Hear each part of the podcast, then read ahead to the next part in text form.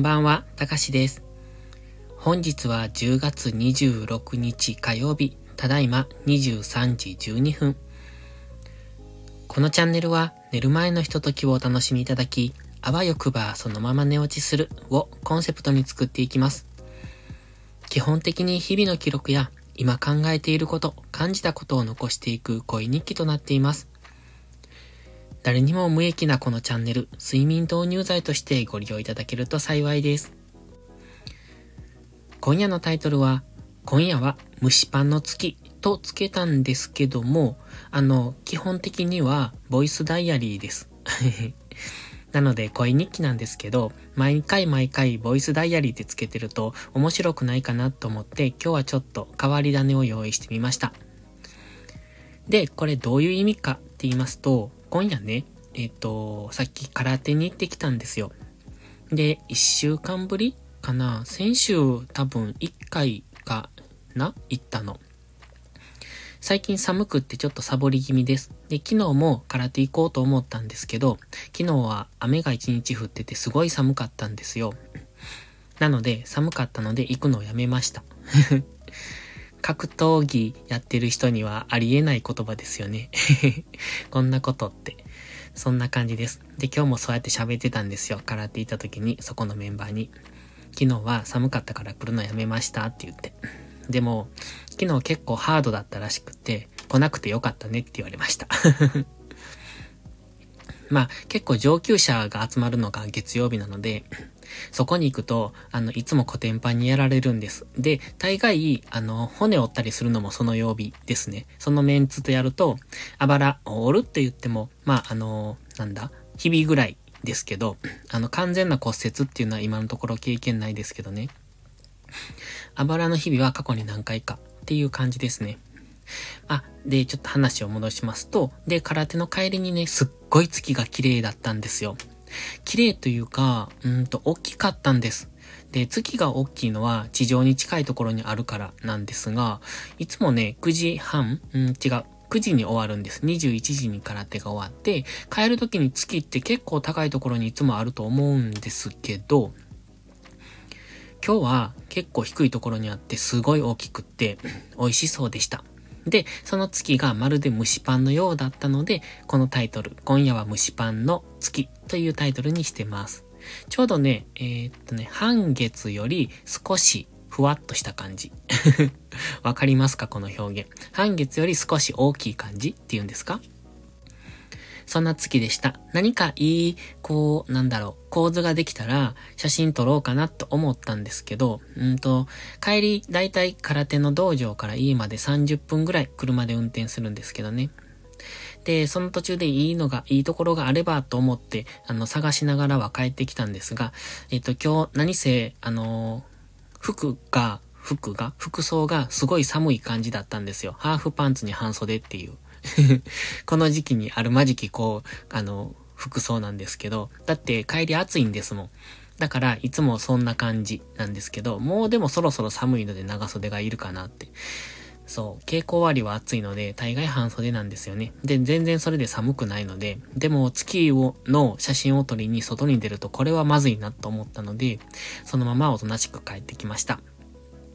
で、えっと、今ね、話全然変わるんですけど、あの、今日、ある方のライブ配信を聞いてて、えっと、気づいたことがありました。気づいたというか、勉強になったことですね。いつも僕、YouTube で動画の配信を、まあ、ほぼ毎日してるんですけど、その時に音声をね、声を入れる時にすごく気になることがあって、それは自分の、あの、えっと、息を吸う音と、あと、何ですか、このえーととか、うーんとか、あとは、えっ、ー、と、口、唾の音っていうんですか、この辺がすごく気になってたんですよね。で、自分で収録してて、その、それを編集するときに息を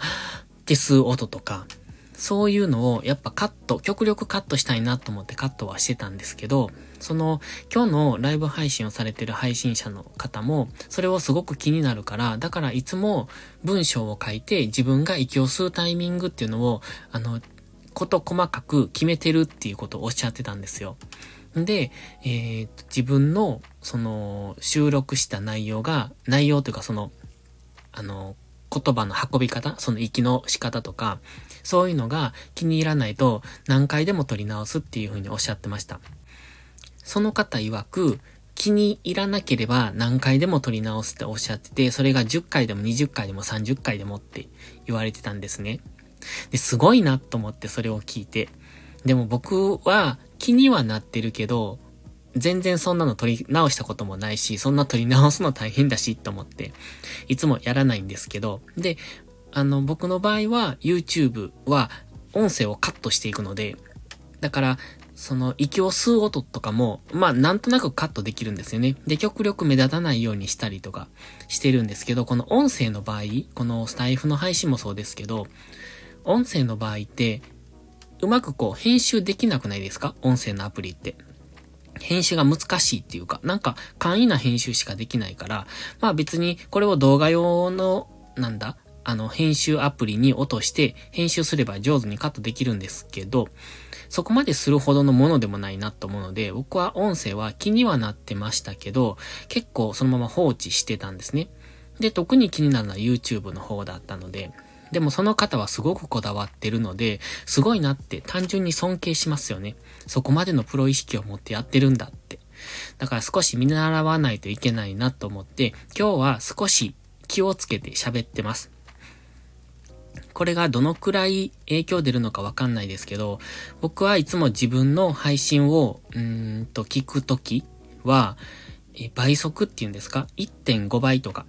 うん、2倍はさすがにないかな。1.2倍か1.5倍で聞くんですよ。そうすると、この喋ってる間の、この、あの、息継ぎの呼吸音っていうのが聞こえないので、結構、なんというか、あの、聞き心地はいいと思うんです。自分の配信聞いてても、その呼吸音を消していくと、聞き心地は悪くないなって思うんですね。でも、1.0倍、1倍、普通の通常速度で聞くと、やはり、呼吸音が入ってるのとかあるので、あと、唾の飲み込む音とかですよね。今のももしかしたら聞こえたかもしれませんけど、その辺がすごく気になるんですよ。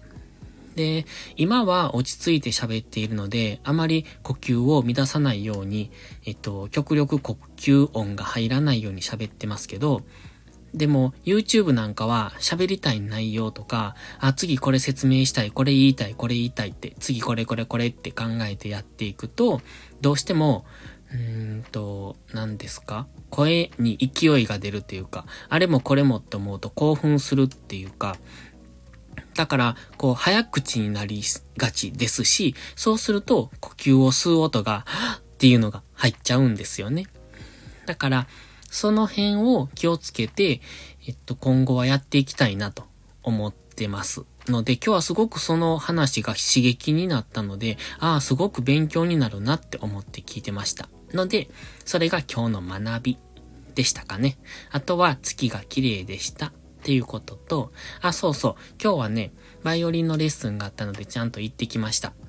で、うーんとね、やはり難しいですね。左手がね、どうもうまく使えないんですよね。うまく使えないっていうのは指が開かないとか、あの、指が届かないとか、しっかり弦を押さえられないとか、そういうのがあって、難しいなって